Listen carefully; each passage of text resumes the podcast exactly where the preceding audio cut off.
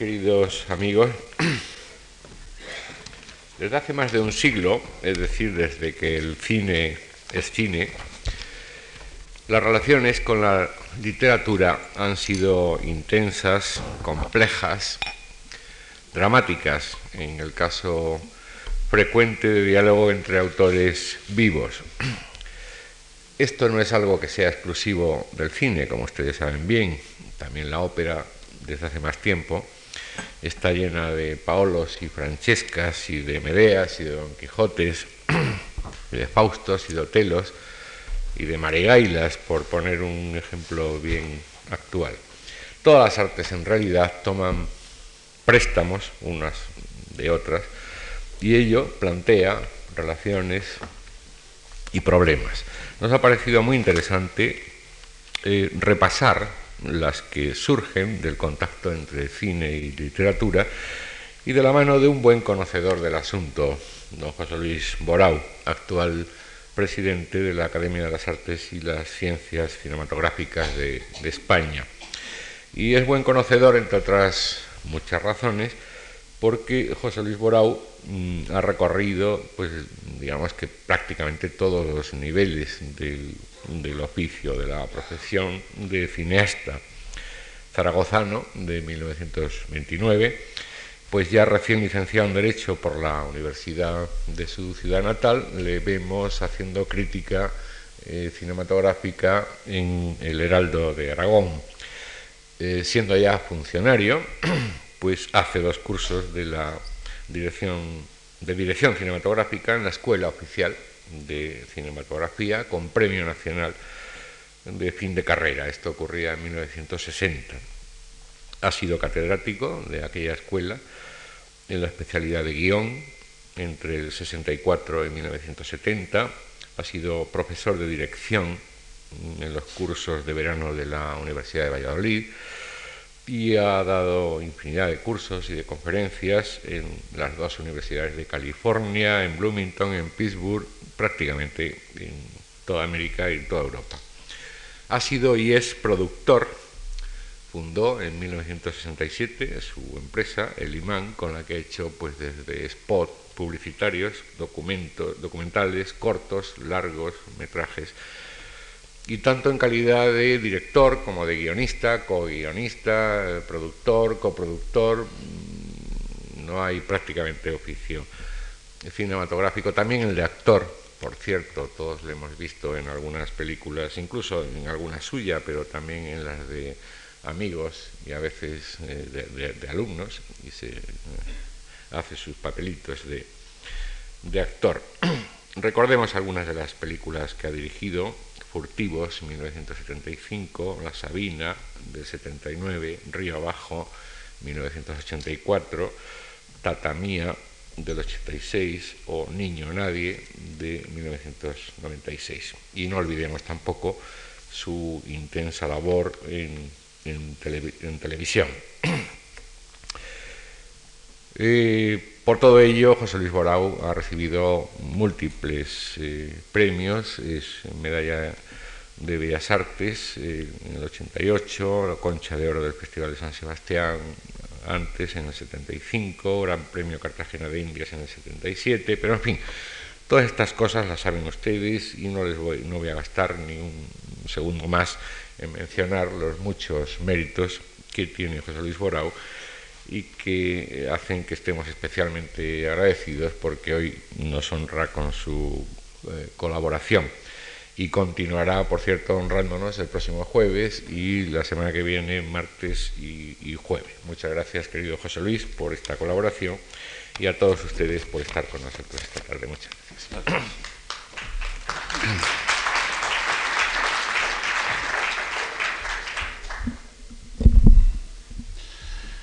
Bueno, buenas tardes a todos. Eh, Creo que debo empezar pidiendo perdón porque me temo que tendré que acabar el último día pidiendo perdón también.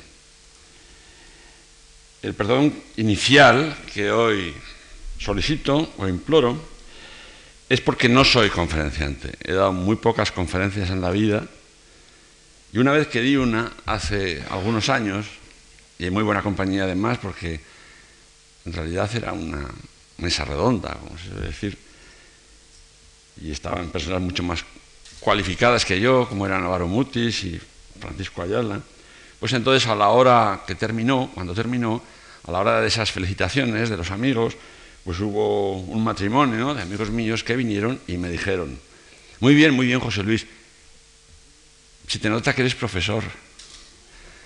Y entonces aquello, pues de momento mm, me sentó mal. No es que me enfadara con mis amigos, por supuesto que no, porque ellos lo hayan dicho con la mejor de las intenciones. Pero yo pensé que era verdad, que, que no era conferenciante, que no sabía dar conferencias. Yo había estado 34 años dando clases en las escuelas de cine y entonces yo no, no soy ameno, es más, no me gusta la palabra, ni soy instructivo, palabra que todavía detesto más. Entonces, eh, no sé hablar en ese sentido en público, no sé atraerme a los espectadores o a, los, a la audiencia. Eh, por otra parte, creo que la, amenidad y, esa instrucción ligera y suave, pues muchas veces eh, encierra muy poco dentro yo recuerdo, y algunas personas mayores que estén aquí también recordarán, cómo había charlistas hace, años, y, aquellos charlistas, sobre todo recuerdo uno especialmente, pues cuando veías lo que habían dicho era, resultaba penoso, porque habían mantenido a la audiencia encandilada, pero luego no resistían eh, la lectura, sus, su intervención. Bien, yo por lo tanto creo que lo mejor es que dé una clase. Pero una clase muy accesible, unas clases sin apuntes, sin deberes en casa, para ustedes, claro, sin, exámenes, por supuesto, sin matrículas, ¿eh? y casi casi sin la obligación de atender. Porque creo que eso será lo más apropiado, lo más conveniente y lo, más, eh, lo mejor para resistir. Em, por otra parte, yo recuerdo, yo recuerdo Hace muchos años en la Codorniz apareció un artículo, supongo que era de Álvaro de la Iglesia, donde hablaban de las conferencias, ridiculizándolas. Y, hablaban de aquellas conferencias que solía dar Ortega y Gasset, que en la Codorniz era Omega y Friset, primer filósofo de España y quinto de Alemania. Y entonces pues hablaban de, de las señoras ensombreradas que iban a la, a la a la conferencia de la aparente, de la aparente atención con que escuchaban, apoyándose en el índice, en el índice enjollado en la mejilla. Eh, claro, no es, la misma, no es la misma circunstancia, ni yo soy Ortega Gasset, ni naturalmente hay señoras ensombreradas aquí, y, por desgracia tampoco existe la codorniz. Pero en fin, siempre tengo ese ejemplo muy claro y me da mucho miedo, me da mucho miedo esas conferencias donde la gente viene a estar un ratito, calentita, amable, civilizadamente, y que pasan sin dejar ninguna huella ni ninguna utilidad, por tanto. Bien, tengo que pedir perdón, por tanto, por, como digo, por intentar dar una clase sin obligación para ustedes. Y tengo también que pedir perdón, y esto más, con más razón, con más motivo, porque yo sé que no se debe, no se debe dedicar de cuatro clases o de cuatro intervenciones una de ellas, la primera, además, no se puede dar, no se puede dedicar a hacer un prólogo de lo que se va a decir. Es un prólogo demasiado grande. Es como esas caricaturas del siglo XIX que ya se han vuelto a poner de moda entre los políticos, donde vemos la cabeza del personaje en cuestión y un cuerpo muy pequeñito, muy pequeñito, que va disminuyendo acá en dos piececitos minúsculos. O, esos, o, por ejemplo, en esas obras literarias donde realmente, eh, por ejemplo, los hermanos Karamazov donde de los tres tomos que tiene el libro, o los cuatro, depende de cómo esté editado, pues el primer tomo, pues eh, Dostoyevsky lo dedica a describir la situación, una situación siempre es un prólogo, un prólogo a la acción, lo dedica a dedicar una situación, la situación del, del, Karamazov padre y los Karamazov hijos, en esa Pascua rusa con la que comienza el libro, ¿no? Y cuando llevas 300 y pico páginas, pues es cuando arranca la novela propiamente dicha. Entonces yo tengo miedo de que esto ocurra a mí, me ocurra a mí también hoy con este pequeño ciclo y sobre todo con la intervención de hoy que va a ser simplemente un prólogo, una descripción de aquello en lo que van a consistir las supuestas conferencias o las clases reales. Hay una razón para, hacerlo así y para correr ese riesgo. Un riesgo, grande, porque recuerdo que en Hollywood siempre dicen los guionistas americanos y los directores americanos, y tienen razón, que una película debe comenzar comenzada o empezada. Y quieren decir con esto que una película no debe tener una iniciación, un planteamiento en el sentido de que eh, los espectadores sepan qué es lo que va a ocurrir, de qué trata la película, etcétera, qué género tiene. Los americanos dicen, y insisto, creo que tienen razón, que las películas comienzan comenzadas y que por lo tanto ya habrá tiempo después de deducir de las acciones el sentido que tiene aquella película o de qué trata la película o incluso el género al que pertenece. Bien, entonces yo hago todo lo contrario y voy a empezar paso a pasito con esta, con esta, con este, con estos prolegómenos. La razón es porque no vamos a hablar en estos días de las relaciones entre literatura y cine, entre cine y literatura en el sentido habitual. Eh, no vamos a, o, si lo hacemos, lo haremos de pasada, lo hacemos como datos complementarios, no vamos a estudiar realmente, no vamos a hablar de las adaptaciones, de cuántas veces se ha llevado una novela o una obra de teatro al cine, de cómo se hace una adaptación, eh, sí, hablaremos de todo eso, pero insisto que accidentalmente, porque hay un hecho, hay una circunstancia muy importante y muy olvidada, asombrosamente olvidada, que puede marcar o que entona el sentido y la intención que yo quiero dar a todas estas intervenciones mías. A mí me sorprende que en este centenario que se acaba de, celebrar con tanto boato eh, del cine, y a, lo largo del cual pues ha habido muchos acontecimientos, demasiados. Yo digo siempre que como el, espectador de cine hoy en día es tan, tan frágil es casi de cristal, y dije, mira que si los pocos espectadores que nos quedan los aburrimos y los perdemos justo por hablar tanto del cine en este centenario, será terrible. No creo que haya ocurrido, pero en fin, hubo muchos acontecimientos, se pasaron muchas películas, se hicieron esas listas estúpidas de cuáles son las diez mejores películas, etcétera, etcétera, etcétera. Pero en cambio, no se habló, que yo sepa o que yo recuerde, de una circunstancia, de una verdadera innovación, que, casi diría yo que va más allá que el propio cine y que puede conformar la vida, o por lo menos el proceso del conocimiento del hombre en el futuro. Ya lo está condicionando, de hecho. Entonces, por lo tanto, tengo que, antes de entrar en materia, tengo que explicar en qué consiste ese fenómeno, porque a la luz de ese fenómeno es a la que vamos a estudiar o analizar o pasearnos al menos por las relaciones entre cine y literatura.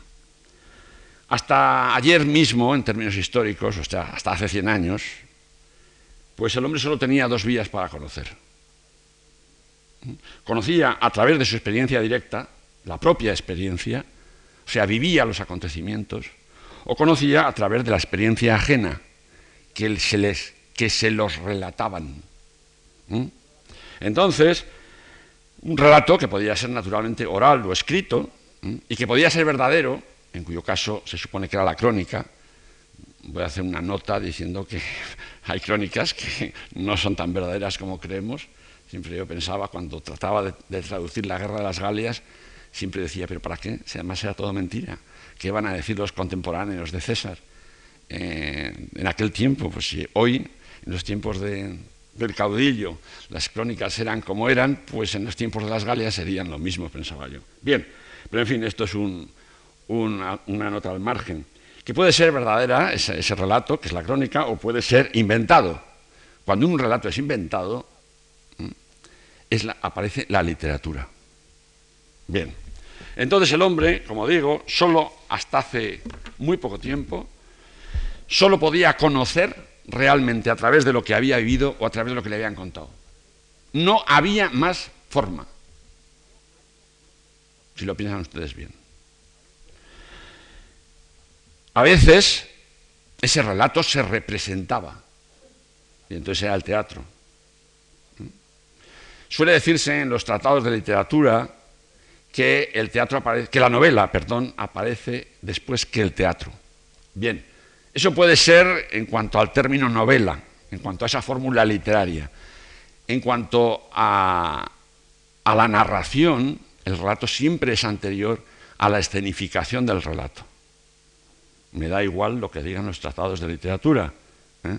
Entonces, aparte de que yo creo que la Iliada y la Odisea son relatos, relatos poéticos si se quiere, pero relatos, eh, yo siempre pienso que lo primero es contar lo que uno ha visto o lo que uno ha pasado, o la mentira que uno se ha inventado, y luego escenificarla. Cuando alguien viene por la calle y nos dice, ¿sabes lo que me pasó ayer? Pues que iba en el metro, salí del metro y se me acerca un señor y me dice, hasta eso ha sido relato. Y cuando lo escenifica, dice, me dice con acento andaluz, oiga usted, ¿dónde está la puerta del sol? Lo estoy escenificando.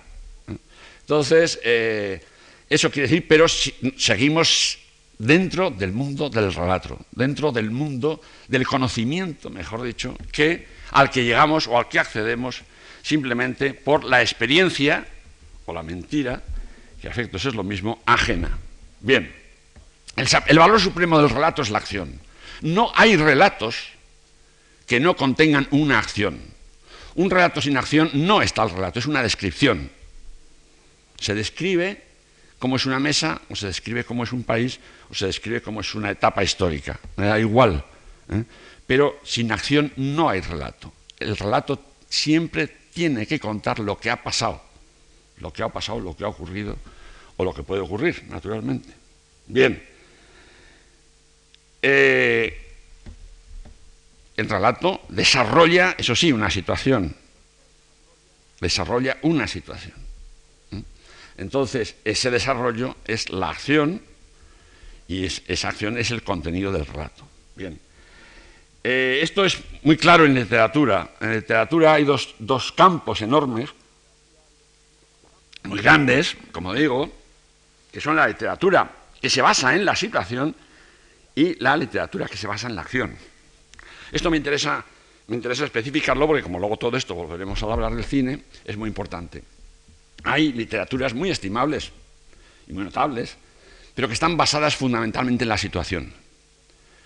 Quiero decir, aquellas en las que los personajes y las acciones que ejecutan los personajes, que no es lo mismo que la acción de la historia, las acciones que ejecutan los personajes, pues son consecuencia de una situación. Y además existen en función de que lo que se trata con esos personajes y esas acciones es describir esa situación. Es el caso de Balzac, el caso todavía más, más, más intenso de Zola, y es también entre nosotros el caso de Galdós tratan de describir un mundo a través de unos personajes, pero ese mundo es una situación universal o adaptado el, término universal a, los términos que queramos. ¿no? Hay literaturas, como por ejemplo la literatura italiana, que surge a, finales de los años 30 y, durante, durante, y después de la, primera, de la Segunda Guerra Mundial, muy condicionadas por los planteamientos marxistas, que son, eh, son literaturas de situación entonces, pues eh, las novelas de, de de Pavese o de Natalia Ginsburg o, de Pasolini, incluso la de Tabucchi de hoy, responden a una situación que se trata de describir, una situación histórica, una situación política, moral, sociológica, lo que se quiera. Y luego está la literatura de acción. esto, naturalmente, en términos muy generales. ¿eh? Siempre a lo largo de estas conferencias también quiero decir que generalizaré mucho. Por una razón. Primero, porque no tengo tiempo de, andar con pormenores. Y segundo, porque quiero expresarme y al expresar se cae en, eh, se cae en la exageración, naturalmente. Pero así nos entenderemos. O sea que no se trata de poner IES sobre puntos y decir, hombre, no, porque hay una novela de Balzac que realmente los personajes andan por su cuenta. Pues sí, claro, naturalmente, ¿no? o de Pavese o de quien sea. Pero estamos hablando en términos generales. Y hay una literatura de acción que hoy en tiempos, hoy en estos tiempos, es la más apreciada, incluso en este país, que es la acción, que es la literatura que está marcada por los acontecimientos. Comienza con, el Quijote, su máximo pontífice es Stendhal, como sabéis, y sus, y sus, consecuencias, sin ir más lejos como Baroja. Dicho ese paseo, quiero, quiero, quiero romper una lanza en favor de Baroja, me parece un autor olvidado, olvidado no porque lo esté realmente, sino porque no se le recuerda con la intensidad y el, interés que, merece. Incluso hace poco leí un comentario de un, de un escritor donde se menospreciaba Baroja que me, me indignó un tanto, ¿no? porque pienso que, pienso que una persona que dice no creer en la vida y se pasa 80 años escribiendo libros y escribe 300 libros o 200, los que sean, pendiente única y exclusivamente de escribir la vida, pues es una contradicción apasionante, muy moderna, por otra parte, y que de luego no merece ningún... Otra cosa son los juicios que a lo largo de esa obra haya puede emitir sobre pintura, sobre la misma literatura, sobre música, y quedan más bien, más bien discutibles. Pero en fin, eh, y naturalmente la literatura inglesa, que siempre ha tendido a esa, ha tendido hacia, esa, preferencia por la acción y que ha resistido muy bien el paso del tiempo. La literatura inglesa, naturalmente, los libros, incluso los de Dickens, describen la, Inglaterra o, o, el Reino Unido victoriano, pero fundamentalmente son libros de incidentes, desde la Isla del Tesoro hasta Conrad, desde Lawrence a, quien queramos de hoy. Entonces, eh, naturalmente, naturalmente que los hechos, las circunstancias condicionan a los personajes. Todos somos fruto o consecuencia de nuestro tiempo, de la ideología imperante, de las situaciones económicas, de las situaciones sociológicas, etc. Pero, eh, y en eso yo no discuto, yo no discuto los planteamientos marxistas de la literatura, quiero decir, pero, pero el problema no es que no se dependa de las circunstancias, claro que dependemos totalmente de ellas, claro que estamos todos predeterminados. El problema es que no sabemos cuántas circunstancias entran en juego, no sabemos de cuántas circunstancias somos consecuencia. Entonces, si creemos que solo somos consecuencia de la economía o de la religión o de la política o de tal, pues entonces eh, las excepciones a eso serán tan enormes y tan abundantes que mm, destruirán ese, ese, esa, esa, esa, digamos, exigencia previa. Nada puede escaparse al mundo en el que estamos, nadie puede huir por libre de esto pero los factores que entran son tan innumerables que realmente no los podemos tener en cuenta. Y entonces podemos decir que nosotros, como personas o como personajes, somos libres ¿eh? y no tenemos necesariamente que representar la sociedad en la que estamos viviendo. Bien. Eh, la situación, la descripción de una situación tiende a informar. También podríamos hablar, por lo tanto, de la literatura informativa y a educar en consecuencia. La literatura que, apoya, que se basa, que fomenta la acción, trata en el fondo, si lo pensamos bien, de sustituir a la vida y es por lo tanto mucho más divertida. Las novelas de caballería eran novelas de acción y encandilaron a la Europa del siglo XIV, XV y XVI, como sabemos. Y, Madame Bovary pues era, consumía las novelas de amor para escapar a la realidad en, la que, estaba. Y en ese sentido, pues, eh, insisto, que siempre esos personajes son más interesantes, no porque no nazcan de la realidad, sino porque tratan de superar la realidad o arrancan de la realidad por un camino imprevisto. Bien, ambas vías, como estaba diciendo, trato de recuperar la línea general de este prólogo, lo que podríamos llamar la, vía directa del conocimiento directo, la experiencia propia, y la del relato, producen imágenes, producían y producen y seguirán produciendo imágenes. imágenes individuales, subjetivas, que cada uno, pues digamos así, pues generaba en, en la alcoba de su conciencia, para entendernos. Se partía de un hecho que lo habíamos vivido y eso nos producía unos recuerdos y unas imágenes que iban cambiando con relación al tiempo y con relación a nosotros mismos. Y el mismo relato que leían varios o que escuchábamos todos a la vez, pues ese relato en cada uno de nosotros iban generando nuevas imágenes peculiares, particulares y muy difíciles de transmitir. Eran imágenes vivas, eran imágenes vivas. ¿eh? Y son. Solo había unas imágenes estáticas, muertas, objetivas, y en fondo definitivamente ajenas. ¿no? y describían una situación, por tanto. Son las imágenes que procura la pintura y la escultura. En la pintura tradicional, naturalmente, pues los hombres y las mujeres que aparecen, las ciudades, los paisajes, vienen a decirnos que ese hombre, esa mujer, ese puerto o ese bosque son así. Son así. No están así, son así. Es una situación. Solamente quizá el impresionismo a final del siglo pasado, y a costa de hacer instantánea la descripción pictórica del momento, dio curiosamente cierta sensación de, de acción, porque la descripción era tan instantánea que naturalmente se suponía, viendo el cuadro, presentando ante el cuadro, que aquello tenía que cambiar. Cambiaría de un momento a otro, que era un instante, que inmediatamente aquella sombra azulada o anaranjada de un cuadro de, Monet o de, o de Pizarro, pues eh, iba, iba a ser diferente. Pero era una sensación, y fue la revolución precisamente del impresionismo.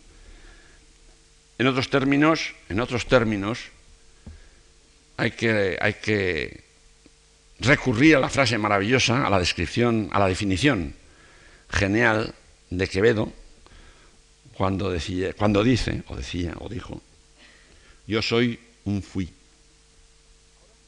O sea, no hay tiempo presente. Ahora ya no es. Yo no soy, yo fui. Y todos nosotros fuimos. Apenas lo decimos, ya hemos pasado a la historia. Ya nos hemos perdido como unos puntos en la galaxia o donde sea. Bien, quiero decir con esto que el relato, como digo antes, es acción, movimiento. Si no, no hay relato, hay descripción. Bien, aquí, hasta aquí las cosas tal y como estaban hasta hace menos de un siglo.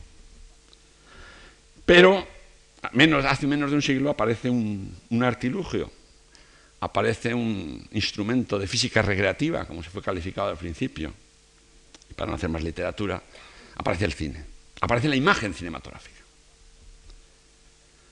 La imagen cinematográfica causa una revolución que no es entendida al principio, como, como es lógico y natural, que es que podemos ver sin vivir.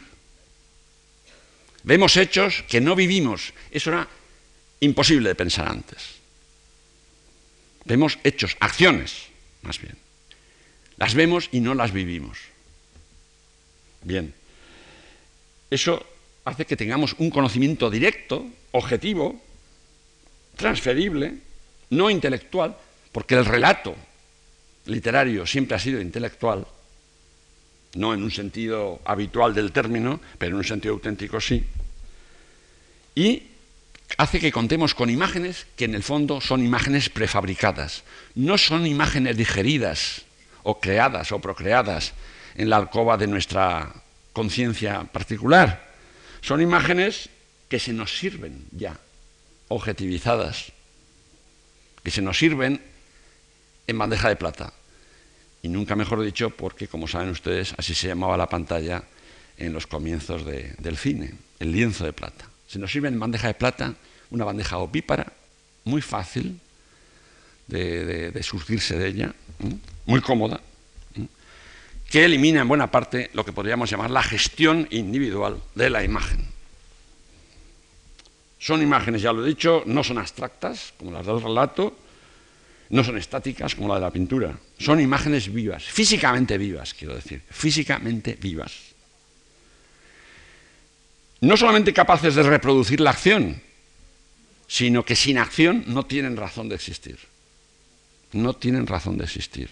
Si nosotros vemos un tren en una estación y el tren no arranca o no llega, pues no estamos no es una imagen cinematográfica, es una fotografía, que es un procedimiento también estático, automático, mecánico si se quiere, lo cual no quiere decir que no implique creatividad en otro sentido, pero no está, es cuando la, la locomotora se acerca a nosotros, cuando se detiene, cuando arranca, o sea, cuando actúa la locomotora es cuando constituye una imagen cinematográfica. Bien, son imágenes también, y esto no conviene olvidarlo, destinadas al consumo destinadas al consumo, al consumo general, ¿eh? al consumo público, diría yo casi.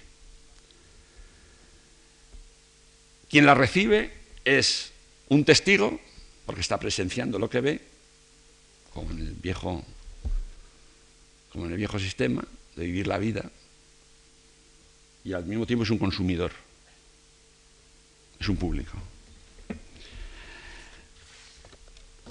Pero el nuevo invento trae otra innovación consigo, otra revolución, podríamos decir. No solamente vivimos lo que no presenciamos, no solamente vemos, mejor dicho, lo que no vivimos, es que conocemos las cosas antes de haberlas vivido. Y esto es casi mefistofélico, si se piensa bien. Vemos algo antes de que sea producido, el correspondiente acontecimiento real. Es cierto que en literatura ya se había dado este fenómeno. ¿eh? Yo tengo aquí unas citas, como se podrían haber puesto muchísimas más, una de Rochefoucauld que dice, pocos amantes habría en el mundo si no hubieran oído hablar previamente del amor.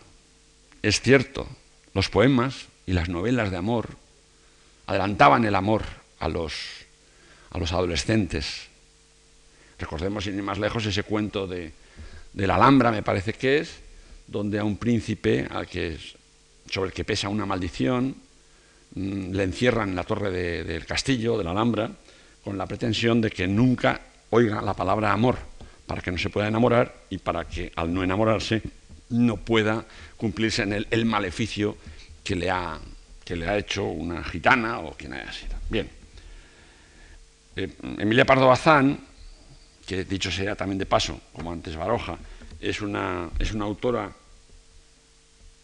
incomprensiblemente olvidada, incluso en tiempos donde el feminismo tiene fuerza, mucha fuerza, pues doña Emilia Pardo Bazán, en una novelita, una novelita policíaca, curiosamente, que escribe en el año 7 y publica en el año 11, y que responde perfectamente, cumple, mejor dicho, perfectamente todas las leyes del género policíaco, se llama La gota de sangre, pues en esa novela o novelita, cuando el protagonista, que para cumplir las leyes del género policíaco pues eh, es una persona a la que injustamente le achacan un crimen, pues el protagonista le dice al juez en un momento determinado, ya sabe usted que así como el hombre de la naturaleza refleja impresiones directas, el de la civilización refleja lecturas.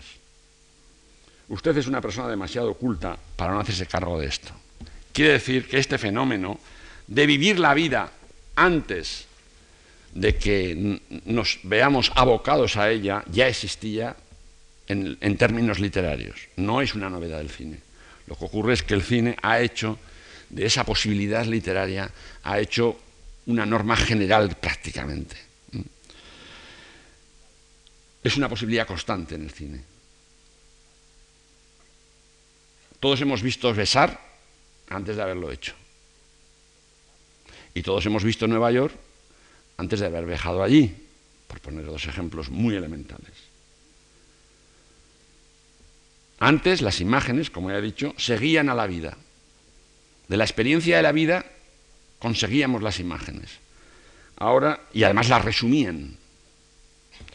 Hoy las imágenes preceden a la vida y la resumen sin que la conozcamos aún.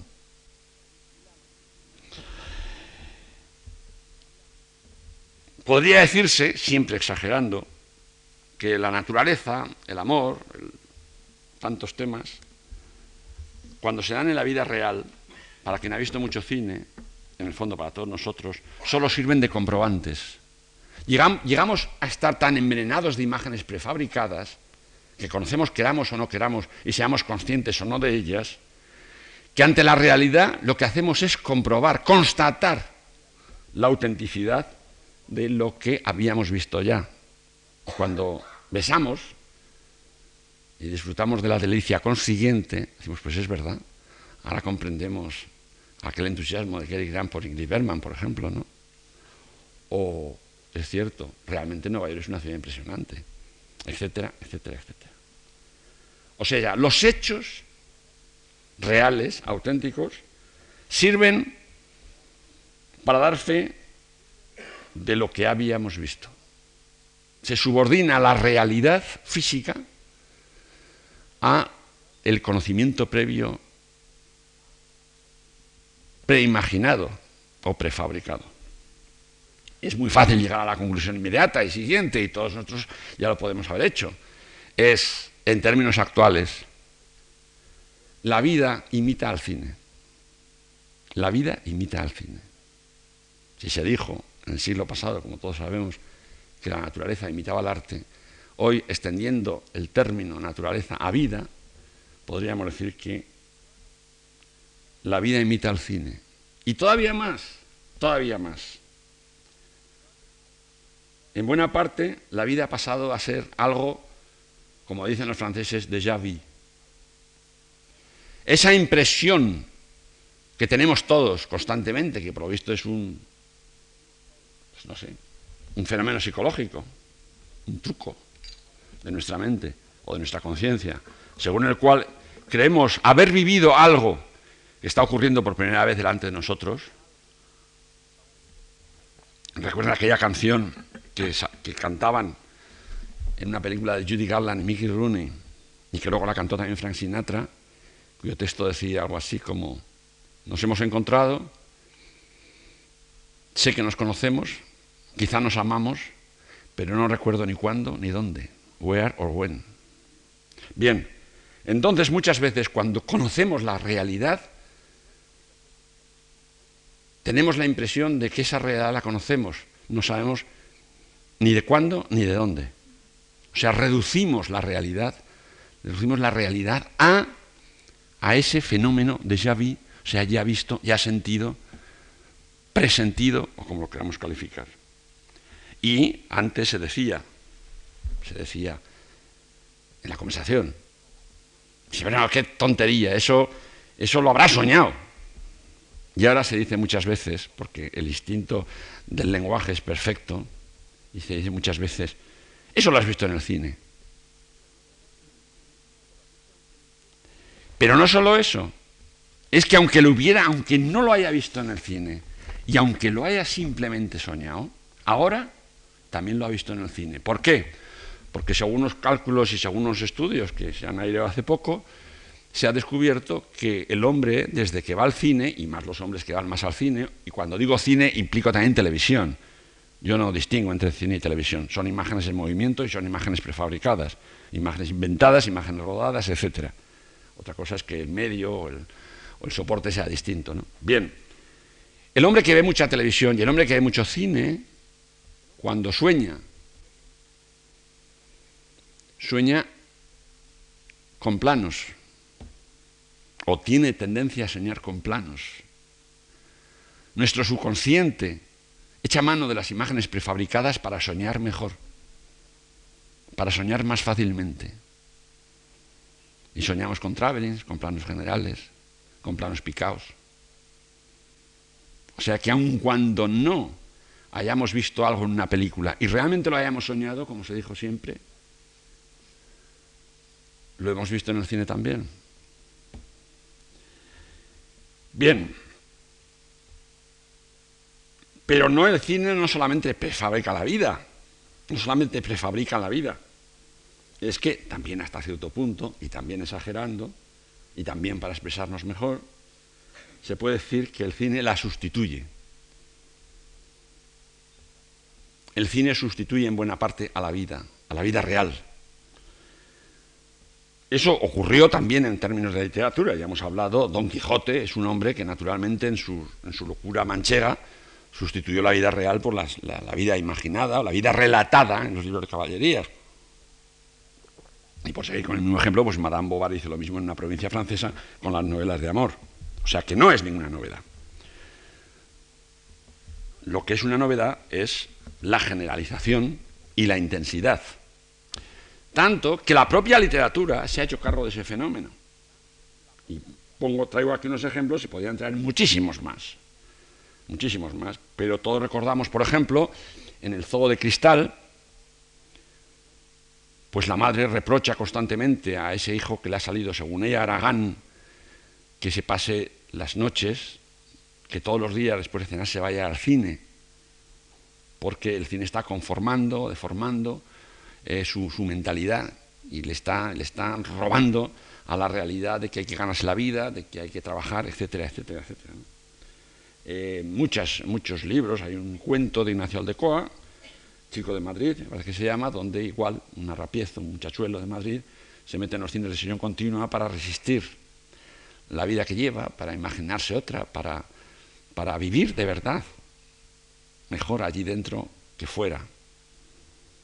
Hay un cuento también de Carmen Martín Gaite que se llama La Oficina, donde dos chicas, que son dos secretarias, pues sobre todo una de ellas, pues pasa los mejores momentos de su vida triste y, gélida en una provincia, en una ciudad, provincias gélida probablemente también, eh, viendo películas, viendo películas, se supone que de amor.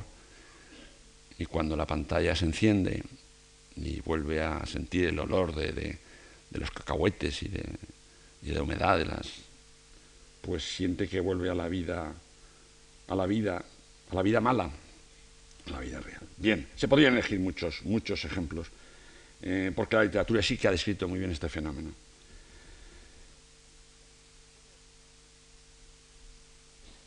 Se puede decir también que el día de mañana, cuando el cine se desarrolle más, cuando estas imágenes prefabricadas rompan la pantalla, nos rodeen, eso no sé, no sé si lo veremos nosotros, pero se verá seguramente cuando esas imágenes nos, rodeen realmente, cuando no estén consteñidas a un rectángulo, pues esas imágenes todavía con más razón sustituirán a la realidad hasta el punto que podríamos decir ya en un mundo de terrena ficción, cuando nos presenten a una mujer o a un hombre o a un niño o a una flor, digamos, pero tú eres de verdad o eres una imagen. Eso lo ha descrito muy bien Bioy Casares en una novela absolutamente fantástica que se llama La intención, eh, la, intención la invención del doctor Morel, donde solamente ya muy avanzada la novela, o casi al final, descubrimos que todo aquello que está ocurriendo no está ocurriendo en la realidad, está ocurriendo en la realidad imaginaria. Bien, esa, ese poder del cine, de la imagen cinematográfica, de sustituir la vida real, se da, por supuesto, en personas que eh, tienen una vida, que arrastran una vida presente, una vida real, pues, eh, pues insatisfactoria, naturalmente. Pero se da también en todos, hasta en cierta medida. Hoy la sociedad, a todos nosotros, nos, nos, impide, nos impide la acción. Esa acción que nos recuerdan, que nos recomiendan los médicos, esos paseos de tres cuartos de hora que dicen que debemos dar para, para que no nos pase nada con el corazón y todas estas cosas, en el fondo es una necesidad de acción física pero esa acción falta en la sociedad, no tenemos, no tenemos, o tenemos que recurrir eso a, correr por las, calles a las 7 de la mañana en calzoncillos. Eh, no hay acción en nuestras vidas, no hay acción ni física ni moral. ¿no? solamente no hay acción, no hay decisión. Nos gustan tanto las películas del oeste porque es un tiempo en el que todavía no, no solamente los hombres actuaban, ¿eh? y corrían a caballo por la pradera libres y se pegaban unos a otros, y, sino que todavía podían ser héroes, podían decidir, podían enfrentarse ellos solos a, la maldad. Y entonces en nuestra, en nuestra triste, paralítica sociedad actual, pues realmente no podemos correr a caballo por ningún lado, no sabemos siquiera, no hay praderas pero es que tampoco podemos decidir, no podemos salvar a nadie. No conocemos ni a malos ni a buenos casi. La gente es como un montón, toda la gente. No hay nadie a quien detestar excesivamente o muy pocos, y menos todavía a quienes admirar. Entonces, el cine, el cine nos sigue proporcionando, esa, nos sigue colmando hasta cierto punto esas necesidades que la vida real ya no nos, no nos, no nos satisface.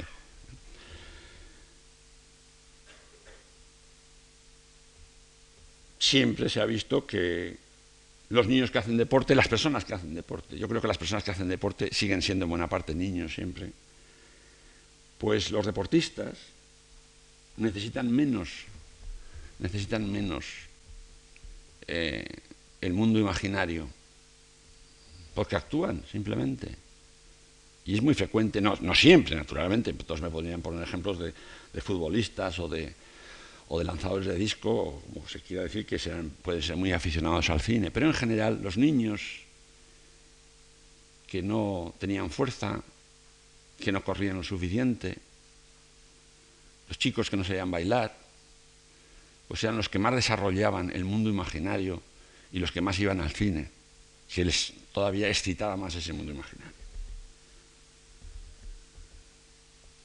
Las imágenes son acción, las imágenes cinematográficas, La acción la necesita el hombre y por lo tanto el hombre necesita las imágenes cinematográficas desde que se han inventado. No se puede prescindir de ellas. El calificativo de que son prefabricadas no implica, y el desdoro o el, desprestigio que eso pueda crear o significar en un mundo oficialmente de élite, de élite intelectual, me refiero, pues es falso. No podemos prescindir de algún invento cuando ese invento es cómodo, es agradable, compensa, viene a ser como una droga, por decirlo así. Entonces, las imágenes en acción eh,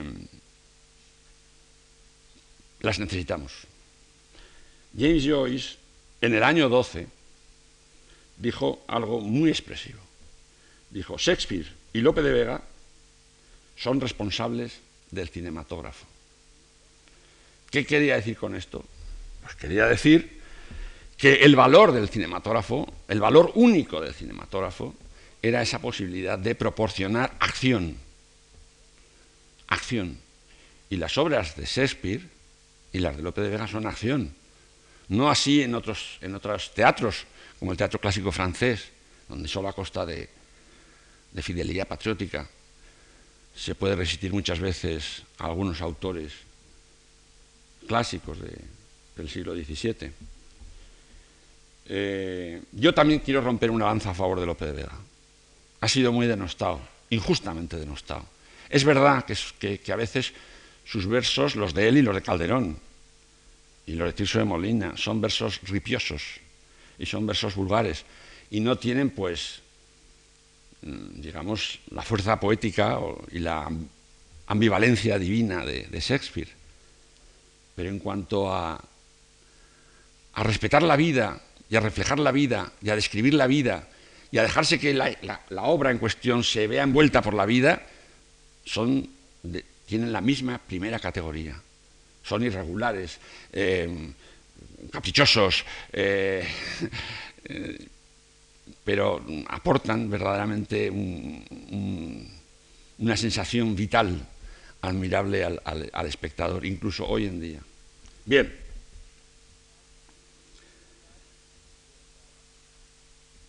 Quiero recordar que Stendhal, en la Cartuja de Parma, al principio de, uno de sus capítulos, y no sé si es, de eso no me atrevo a asegurarlo, no sé si es precisamente un capítulo que él dedica a Eugenia de Montijo y a su hermana Paca cuando eran niñas y se sentaban en sus rodillas y él les contaba la batalla de Waterloo. En fin, en cualquier caso, en uno de esos capítulos pone una cita de Lope de Vega. Lo curioso es que esa cita de Lope de Vega, de Stendhal, pues a lo mejor no es cierta. Consuelo Vergés o Vergés, y como sabemos todos, era la, traductora oficial y una eminencia, casi a la altura de Martinode, sobre, sobre Stendhal, nunca encontró esa cita en ninguna obra de Lope de Vega, y ya lo cuenta. Y entonces eso nos lleva a la sospecha que se la inventó. Pero es que el hecho de que una persona, un escritor, un escritor como Stendhal, pues se invente una cita de Lope de Vega para poner al frente de un capítulo, es casi mejor si no existe que sí que existe. Porque, porque implica una admiración y un reconocimiento pues eh, mucho, más, mucho más intenso. Por otra parte, la obra Stendhal es una obra de la acción, como todos sabemos. Es asombroso, esto es hacer un, un paréntesis, es asombroso recordar que Rojo y Negro se escribió el mismo año que se estrenó Hernani, que era el dramón romántico por excelencia de Víctor Hugo, y un año antes que, el, jorobado de Notre Dame. Y, nueve años después, la, cartuja de Parma. Quiero decir con esto que es muy curioso y nadie recuerda ya que esa reacción al apasionamiento y al, y al historicismo desmelenado de, romántico, del romanticismo, pues correspondía ya simultáneamente, contemporáneamente, esa fría, elegante, austera descripción de la acción y del movimiento en Stendhal. Bien, en una palabra, hoy el hombre cuenta con tres vías para conocer. Desde los tiempos inmemoriales, desde que el hombre existe, solo había contado con dos y vuelvo al principio de lo dicho. ¿eh? Lo que le pasaba y lo que le contaban. que le había pasado a alguien, fuera verdad o fuera mentira. Pero ahora hay tres vías. El hombre conoce gracias a unas imágenes que se le proporcionan, muy baratas además, y muy abundantes, y a veces muy expresivas y muy valiosas, incluso desde un punto de vista artístico, y conoce también a través de esas imágenes. O sea, ha suplantado la experiencia directa y el oído, por decirlo así, la vista. La vista no, el oído. Eh, todo lo que lleguemos a conocer hoy en día tiene que ser a través de esas tres vías. No hay más manera de conocer. Y probablemente, o posiblemente, desde la perspectiva de, este tiempo, de este hoy, que ya es ayer, de este soy pero fui, eh, tenemos que pensar que no conoceremos otra vía más. Pero el hecho de que hace menos de 100 años se haya contado, se cuente con esa posibilidad, es una revolución grandísima, que debía haber había marcado el centenario del cine, porque realmente es la gran aportación al proceso de la humanidad. Bueno, a no ser que, naturalmente, pues diseñemos o construyamos un ser superior, una especie de, de HAL, el superrobot o superordenador o super las dos cosas de 2001, una odisea en el espacio, ¿no? que curiosamente es una imagen cinematográfica también. Quizá ese día, cuando tengamos ese, super, ese ser superior, aunque lo hayamos construido nosotros, pues quizá ese ser superior nos responda a otras cuestiones, o quizá nos dé la espalda, o quizá nos asesine, como Hal, pero en fin, o trate de. Eh, y a lo mejor sin entenderle, le obedecemos y somos felices, ¿no? Pero siempre eh, será en un futuro discutible y en un futuro lejano. Pero de momento solo tenemos esas tres maneras de entender. Esas tres formas de entender tienden a fundirse. De hecho, están fundidas ya. Y de eso es lo que yo quiero tratar en las conferencias estas que van a seguir, de cómo están fundidas en contra de lo que podemos pensar, de cómo muchos escritores piensan que ellos no tienen influencia cinematográfica, entre otras cosas porque la desprecian, y de hecho están contando sus historias con la ayuda de imágenes cinematográficas, como no podía dejar de ocurrir por otra parte. Igual ocurre naturalmente con las películas, que contienen imágenes literarias, para su bien o para su mal, es otra cuestión, pero es un hecho. Quizá de las tres vías en esta sociedad actual, sin acción, tan calculada, tan diseñada, pues la que menos fuerza tiene es la primera, la del conocimiento directo. Todos dependemos mucho más de lo que nos cuentan que de lo que descubrimos. No hay apenas ya posibilidad de descubrir nada, no hay apenas posibilidad de actuar, de hacer nada. Vas a los sitios y los sitios son como en las películas. Los aeropuertos son el mismo, el, hotel es el mismo, la gente cada vez se parece más y tiene uno que irse a lo que ahora se llama el, país profundo en cada caso para descubrir algo que realmente sea distinto. O sea, de las tres vías, la primera, la real, ha perdido fuerza y ya hemos ido suplantando por las invenciones. Invenciones que dominan nuestra vida real y con las que a veces suplantamos o tendemos a suplantar la vida real. Bien, eso va a ser el objeto de este cursillo ciclo, como queramos llamar. ¿eh?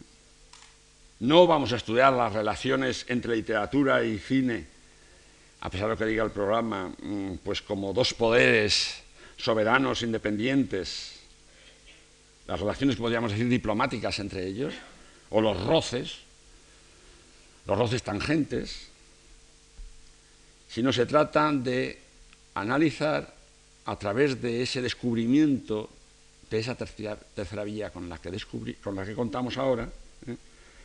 Eh, cómo, cómo se interrelacionan y cómo unos se apoyan a otros y cómo todo contribuye a que nosotros conozcamos mejor la realidad o progresivamente nos vayamos escapando de ella.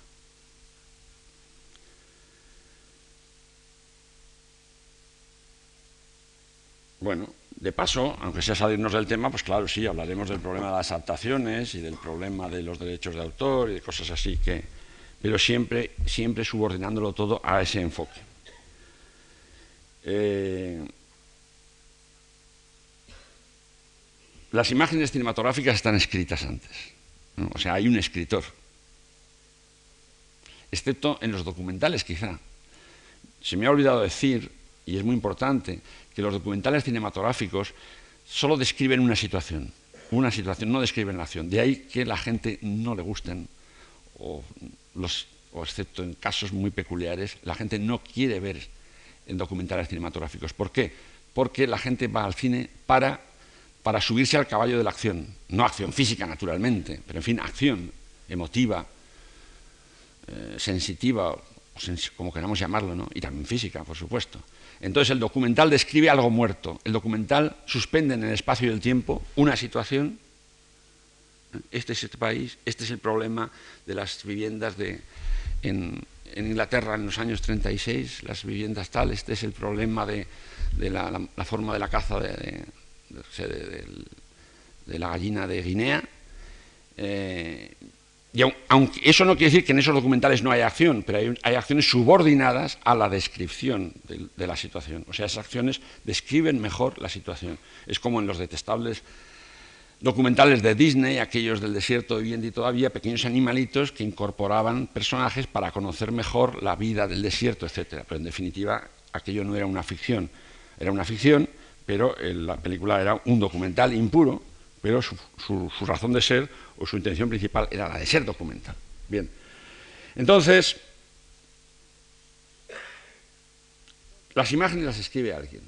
Mañana, mañana, bueno, mañana, el próximo día, hablaremos de algo tan importante como es descubrir el fondo literario de las imágenes cinematográficas. ¿Mm? la razón de ser literaria de muchas imágenes cinematográficas. Quiero adelantar una cuestión que es muy importante, y es la de que no se sabe, no se sabe, todavía no se sabe, no se ha dicho, yo no lo he leído, y sin embargo es de cajón, que el escritor, cuando escribe un guion, y perdón por la redundancia, cuando imagina, no, cuando escribe un guion, no está escribiendo una historia, está describiendo una película. El guion, el guionista no se sienta ante el ordenador o ante la máquina de escribir o ante el cuaderno y eh, cuenta una historia que se va inventando. lo único que hace el guionista, y es bastante, es describir una película que no conoce nadie, que no ha hecho nadie, unas imágenes que no existen aún, y él ya las imagina y las describe. Previamente a eso, naturalmente, ha tenido que contar con una historia, que probablemente o posiblemente es fruto de su imaginación, cuando es un guion original, o es fruto de, la de imaginación ajena, cuando es una adaptación. Entonces el guionista es un escritor que primero inventa una historia, luego inventa unas imágenes y luego describe esas imágenes. Bien, a esa, a esa composición literaria del guion nos referiremos, o del cine, en la segunda conferencia. Después, en la tercera, estudiaremos el proceso inverso. Cómo, cómo eh, la literatura hoy en día recurre, por supuesto, a lo vivido, por supuesto, a lo leído, o, lo, escuchado en relatos ajenos, y a lo visto en el cine. Hoy en día la literatura tampoco puede, tampoco puede crear imágenes puramente literarias si es que alguna vez pudo, no puede, menos que nunca. Porque hoy día tiene que contar con esas imágenes prefabricadas sobre las que a veces no, se piensa y a las que a veces se menosprecia, pero es así. Entonces, eh,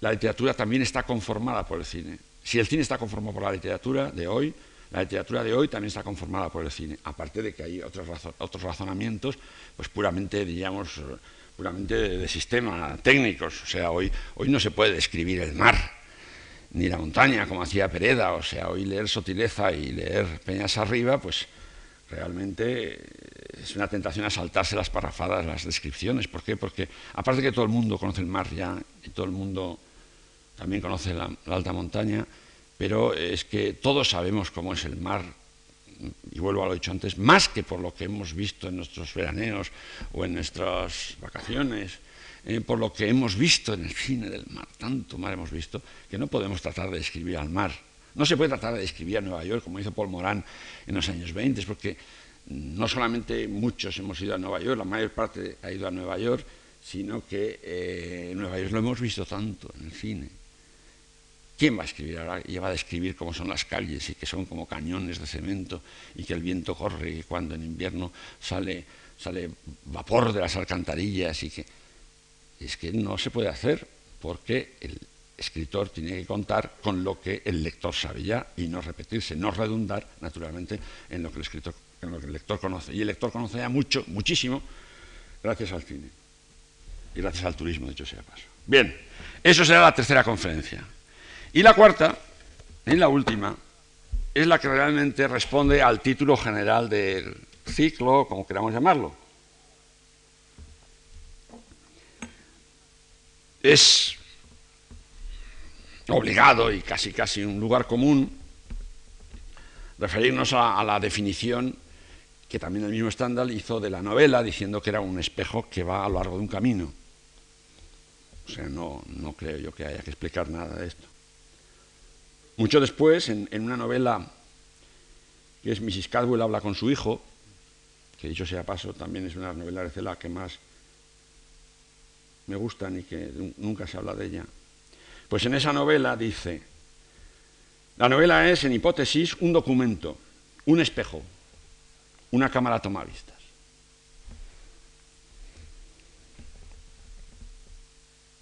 Eso quiere decir que si la novela era un espejo a lo largo de un camino, una imagen cinematográfica es consecuencia de un espejo que también va a lo largo de un camino. El espejo de la cámara. La cámara cinematográfica va a lo largo de un camino y va reflejando cuanto ve o cuanto encuentra o cuanto le interesa.